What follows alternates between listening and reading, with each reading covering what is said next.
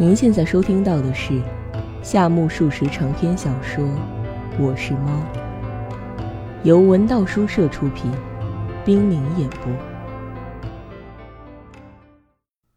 我是猫，第三十集。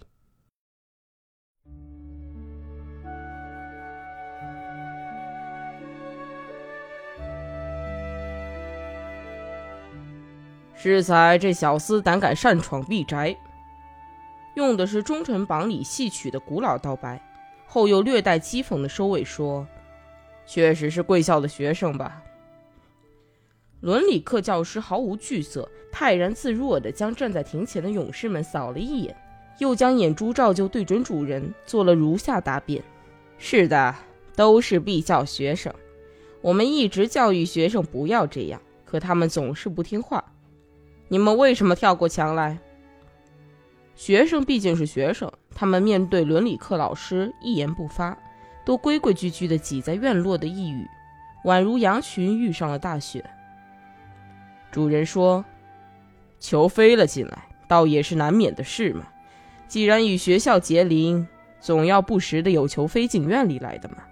不过他们太凶了，即使翻过墙来，也别出声。”偷偷把球拾去也还可以饶恕。所言极是，陛下尽管一再告诫，怎奈人多手杂，今后必须很好的注意。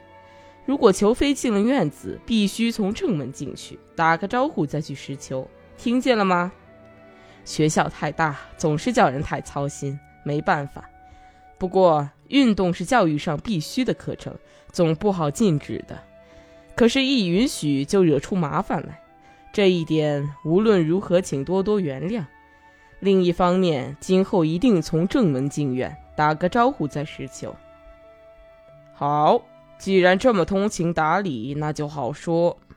不论投进来多少球都无妨的，只要从正门进来，给个知会，也就算不了什么。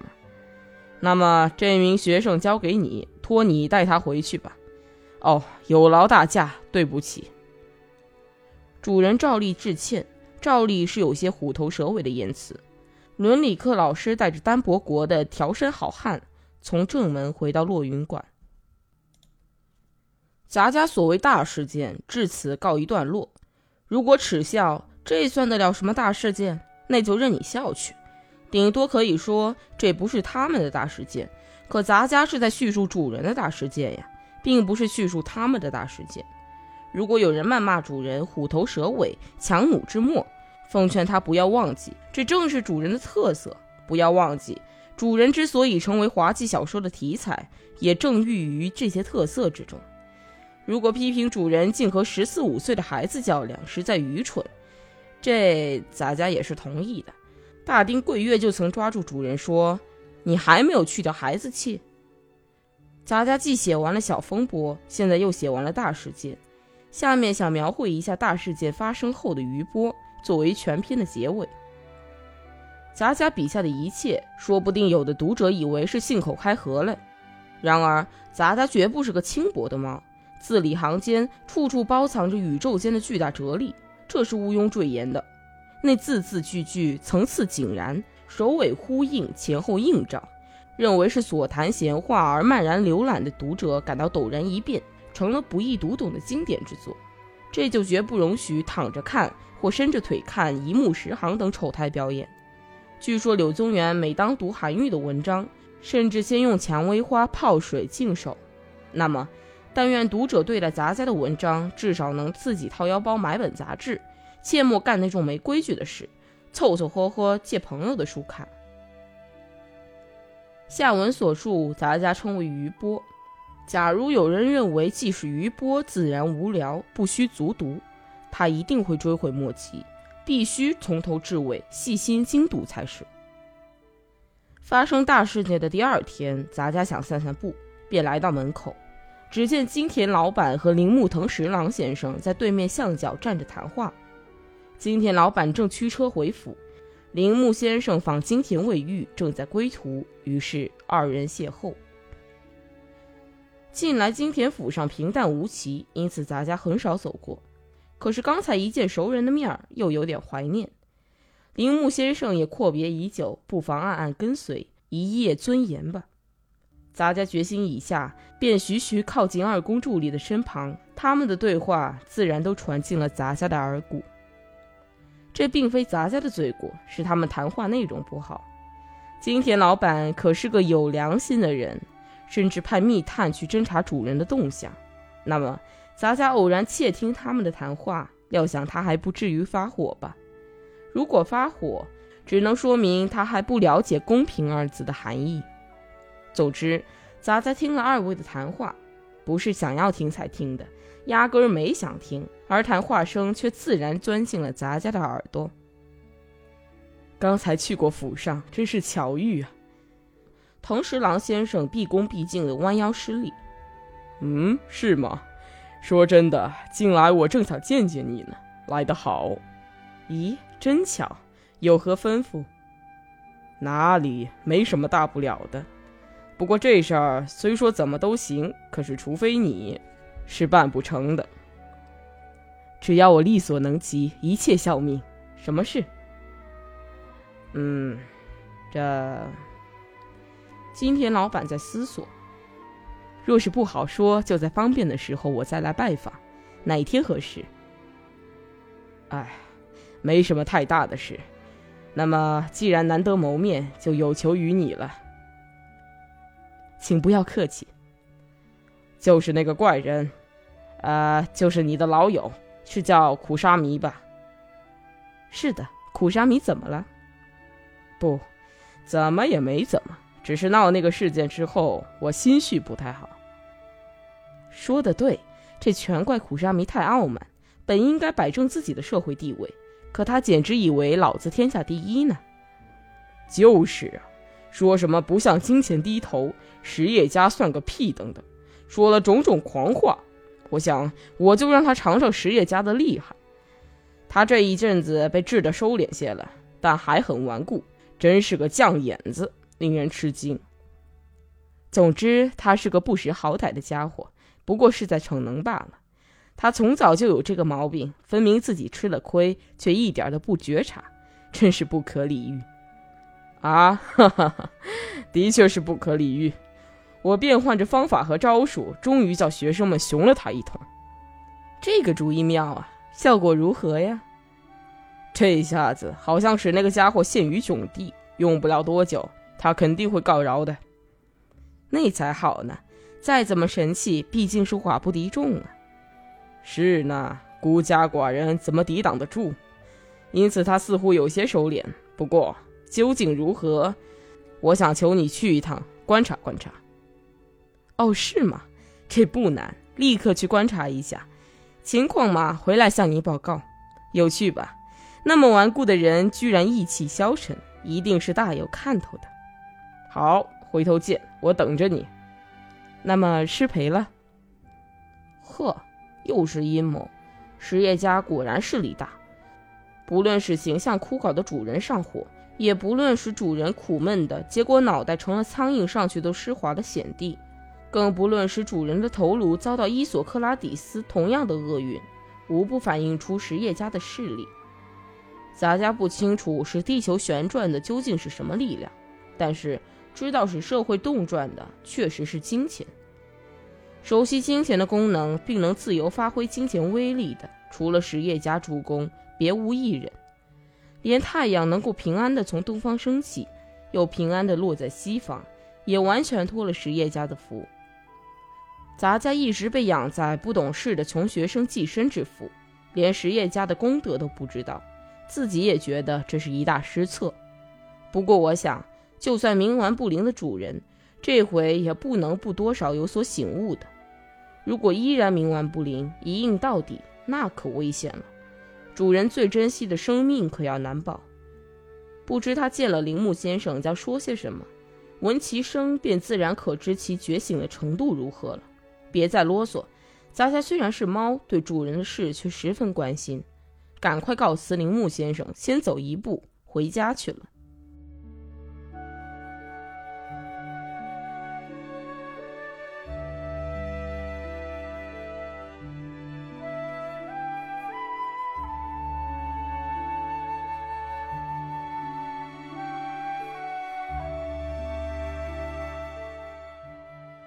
铃木先生依然是个善于周旋的人。今日他对金田老板吩咐过的事只字不提，却兴致勃勃地絮叨些无关痛痒的家常。你面色可不太好，没什么不舒服吗？哪儿也没有什么不好呀。苍白呀，不当心点可不行。时令不好嘛，夜里睡得着吗？嗯。有什么挂心事吧？只要我能办到的，什么事都可以帮忙哟。你就别客气，说出来。挂心事，挂心什么？不，没有才好呢。我是说，若有的话，忧虑最伤身板呢。人世间在笑声中快快活活的过活最为上策。我总觉得你有点过于阴沉。笑也最伤身子，有的人竟狂笑送命了呢。别开玩笑，俗语说“笑门开，鸿福来”。你恐怕未必知道，古希腊有个哲学家，名叫克里希帕斯。不知道他怎么了？他笑得过度，笑死了。咦，这太新鲜。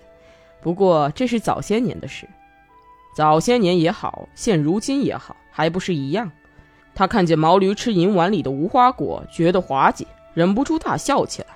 他怎么也抑制不住笑声，终于笑死了。哈哈，不过他不该那么毫无准节的大笑嘛，微笑适当的，这样最快活。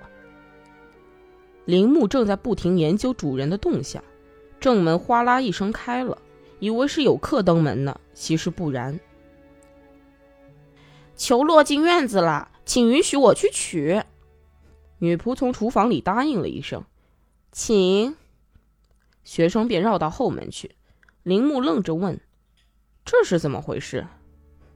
是房后的学生把球撇进院里来了。房后的学生后边有学生吗？有一所叫做落云馆的学校。啊，是学校呀，吵闹的很吧？还提什么吵闹不吵闹？很难看得下书去。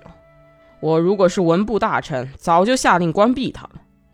哈哈，火气不小呀！有什么伤脑筋的事吗？还问呢？从早到晚一直是惹气。既然那么惹气，搬搬家就好了吧？鬼才搬家呢！岂有此理！对我发火有什么用？哎，是些小孩子嘛，置之不理就完事嘛。你行，我可不行。昨天找他们的老师来谈判过了，这可太有意思。他们害怕了吧？嗯。这时门又开了，又进来个学生说：“裘落进了院子，请允许我去取。”啊，来得太勤。喂，又是裘。哼，约定他们要走正门来试。怪不得来的那么勤。是吗？懂了。什么懂了？哎，懂啦，来石球的原因。今天到现在已经是第十六次了，你不嫌麻烦吗？不叫他们进来有多好？不叫他们进来，可他们要来呀，有什么办法？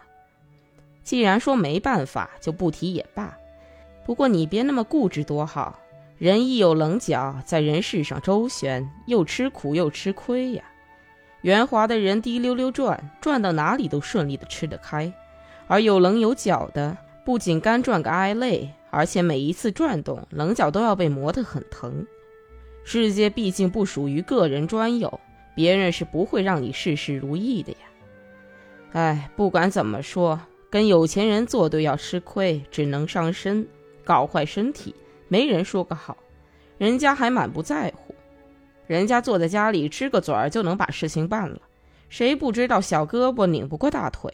反正是斗不过嘛，有点固执倒也没什么，但要固执到底，就会影响自己的学习，给日常生活带来麻烦，到头来白白受累，干赚个辛苦。对不起，刚才球飞进来了，我转到便门去拾球，可以吗？呵，又来了。铃木笑着说：“真真无礼。”主人满面通红。铃木感觉自己已经完成了出访的使命，便说：“那么告辞了，有空来串门。”然后走了。脚前脚后进门的是甘木先生。自称上火专家者，自古以来鲜有其例。当他感到有点不对头时，已翻过了上火的悬崖。主人上火，在昨天的大事件中已经登峰造极。后来的谈判尽管虎头蛇尾，但总算有了收场。因此那天晚上，他在书房里仔细思量，发觉事情有点不大对头。当然是说落云馆不对头，还是说自己不对头，这还是很大的问号。然而事情不大对头，这是肯定无疑的。他心想，尽管与中学结邻，像这样一年到头不断的惹气，是有点不对头。既然不对头，总得想个主意。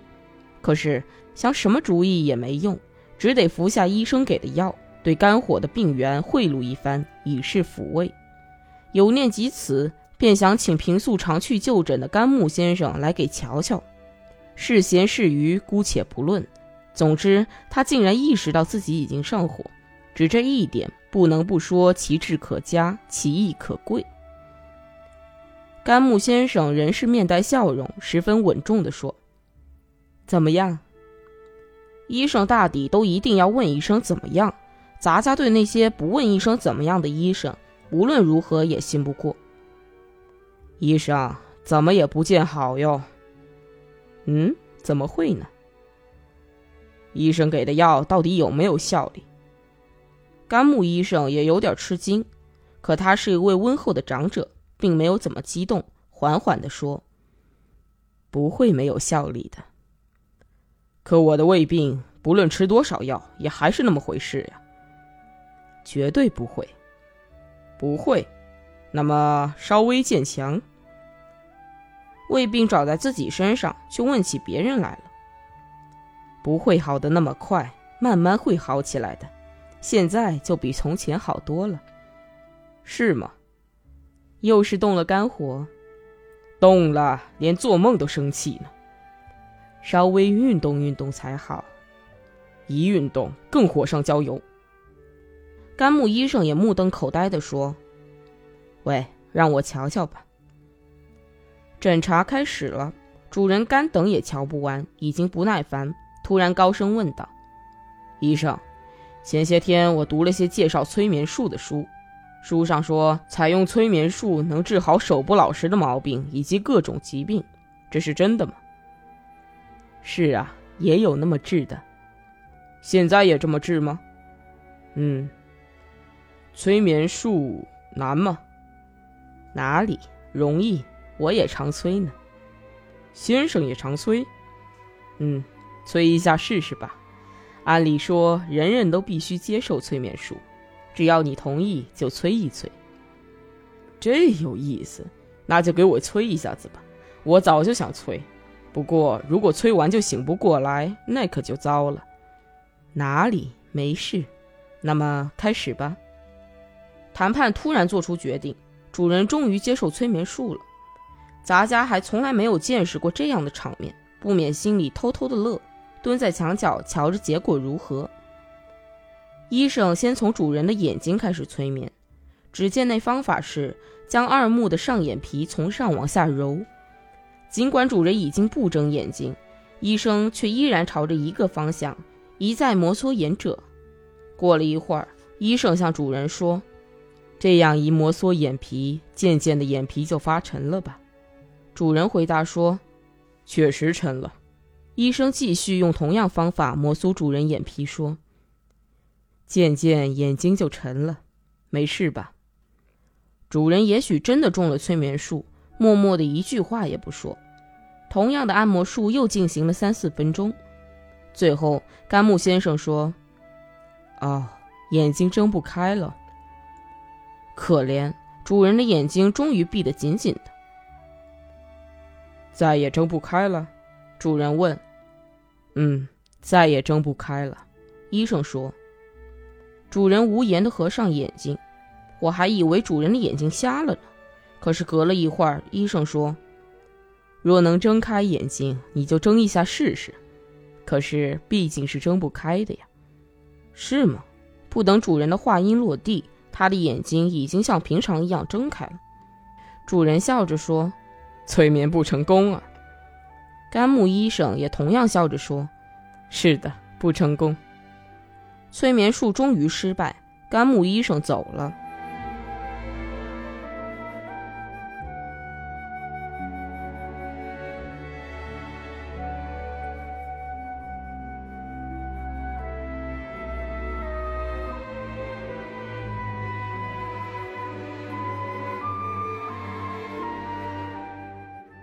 接着又来一位，主人府上从来没有来过这么多的客人，这在交往甚少的主人家来说，真叫人不敢相信。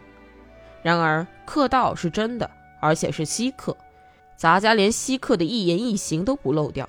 这不单纯因为他是稀客，如上所述，杂家是在继续写大事件之后的余波，而这位稀客却是写事件余波不可漏掉的素材。不知道他叫什么名字。只提一下，他是长脸，留着两撇山羊胡，四十岁上下的男子也就足够了吧。与迷婷这位美学家相比，我要称他为哲学家。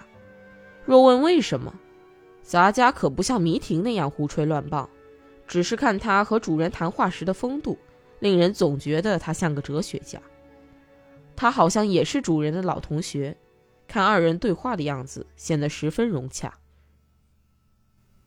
啊，提起迷婷嘛，他像喂金鱼的夫子，飘在池面上，飘飘摇摇，飘飘摇摇。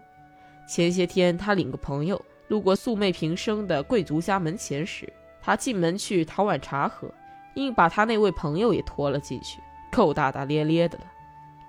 后事如何？后事如何？我可没有问过。是啊，大概是个天生的怪人吧。不过没有思想，空空如也。简直像喂金鱼的夫子，铃木嘛，他来过。嗨，此人不明事理，而人情世故却很精通，是个带金可表的材料，但是太浅薄，不稳重，是块废料。他常说要圆滑些，圆滑些，可是何谓圆滑，他压根儿不懂。如果迷婷是喂金鱼的麦糠，铃木便是用草绳绑的凉粉，滑得很，总是哆嗦没完。主人听了这精辟的比拟，似乎觉得妙极了，很久以来破例的一次，哈哈大笑起来。那么你是什么？我嘛，是啊，像我这样的，充其量不过是个野生的山药蛋罢了，渐渐长大，埋在土里。你好像一直怡然自得，悠哉悠哉，真叫人羡慕。哪里，处处都和平常人一样，没什么可羡慕的。值得庆幸的是，我无心羡慕别人，唯有这一点还好。手头还宽裕吧？哪里，还不是老样子，紧紧巴巴的。不过没有饿肚子，死不了，不要大惊小怪呀。我不痛快，闷气难忍，看什么都有牢骚。牢骚也好嘛，如果有牢骚就发，一时心情会好些的。人嘛，各有千秋。即使哀求别人都会变成你那样的人，也是不成的。虽说不和别人同样拿筷子就吃不成饭，但是自己的面包还是自己随便切最爱吃。在高级服装店定做衣服，会做一身穿上就合体的衣服；但是在劣等服装店定做，不将就着穿一段时间是不行的。不过社会可是一件做得很高明的服装，穿来穿去。那西服就去主动的适应人们的身材了。假如是上等爹妈，本领高强，把我们生的适应于社会，那就幸福了。然而，如果生的不合要求，那就只有两条路：或是情愿与世格格不入，或是忍耐到与社会合拍的时候为止。但是，如我者流，永远也不会与社会合拍的，真可怕。太不合身的西装，如果硬是穿上它，就会撑破。吵架了，自杀了，暴动了。不过拿你来说，只是感到无聊而已，不会自杀，连吵架的事也不会有的，还算混得下去呀。可是我正整天的吵架嘞，即使对方不出来，只要生气，就得算是吵架吧。的确，这叫单人吵架。有意思，吵多少次都无妨的。我有些腻了。那就不吵为好。对你说吧，我自己的心可并不怎么听我的话。哎，到底是什么事使你发这么大的牢骚？主人这时从落云馆事件说起，列举金户窑的狗罐子、金木珍珠、福地细罗以及其他一切不平，在哲学家面前滔滔不绝的大讲特讲。哲学家默默的听着，终于开口，对主人如下说道：“珍珠和细罗，管他说些什么，佯作不知算了嘛，反正够无聊的。至于中学生，不屑一顾嘛。”怎么害着你了？可是谈判也罢，吵架也罢，妨害不是依然没有解除吗？就这一点来说，我觉得古代日本人比西洋人要伟大的多。西洋人最近十分流行这么一句话：积极。但是这有很大的缺点。首先，说什么积极，可那是没边儿的事呀。任凭你积极的干得多久，也达不到如意之境或完美之时。对面有一棵扁柏树吧，它太妨碍视线，就砍掉它。可这一来，前边的旅店又碍腿了，将旅店也推倒。可是再前边的那户人家又碍眼，任你推倒多少，也是没有止境的呀。西洋人的干法全是这一套，拿破仑也好，亚历山大也好，没有一个人胜了一次便心满意足，瞅着别人不顺眼，吵架。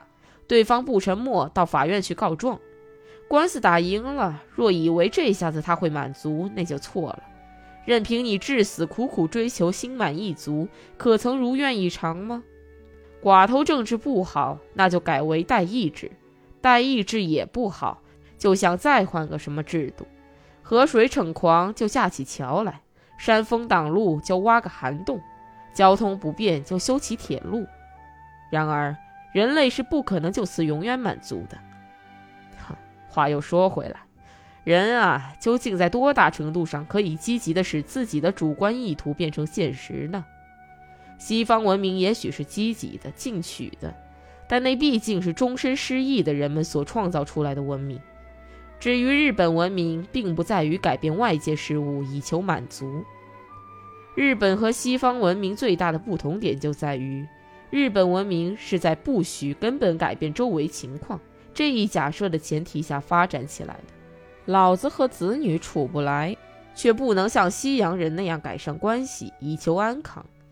亲子关系必须保持固有状态，不能改变，只能在维护这种关系的前提下谋求安神之策。夫妻君臣之间的关系，武士与商人的界限以及自然观，也莫不如此。假如有座高山挡路，去不成邻国，这时想到的不是推倒这座大山，而是磨练自己不去邻国也混得下去的功夫，培养自己不跨过大山也于愿足矣的心境。所以呀，君不见佛家也好，儒家也好，也肯定抓住这个根本问题不放的。不管你怎么了不起，人世上毕竟不可能使你万事如意。既不能使落日回升，又不能使家茂川倒流，能够约束的唯有自己的心灵了。只要锻炼自己心门清净，即使落云馆的学生再怎么吵闹，也会泰然处之的吧。即使金户窑的狗罐子，只要满不在乎，也就完事了吧。关于真住者流，如果说什么蠢话，心想他是个大混蛋，装没听见，也就没事了吧。据说从前有个和尚，刀按脖子，还说饶有风趣的话：“电光引里斩春风。”如果修身养性做到家，消极到了登峰造极的地步，说不定就会现出这种运用自如的真功夫。我这号人不懂那些玄妙道理，不过总之，我觉得一味鼓吹西洋人那种积极进取的精神是不大对头的。眼下，不论你怎么积极争取，学生们还是要来捉弄你，岂不徒患奈何吗？假如你有权封闭那所学校，或是学生们干了值得向警察控诉的坏事，那自当别论。既然情况并非如此，你再怎么积极的跑出去，也不会获胜的。跑出去就会碰上金钱问题、寡不敌众的问题。换句话说，你在财主面前不得不低头，在示众作恶的孩子们面前不得不求饶。像你这样的穷汉子，而且还要单枪匹马的积极去斗价，这正是你心中不平的祸根啊！怎么样，懂了？主人只管听，不说懂，也不说不懂。稀客走后，他走进书房，并不看书，却在沉思。铃木藤十郎先生告诉主人的是，要屈从于钱多势众；甘木先生奉劝主人的是。要用催眠术镇静神经。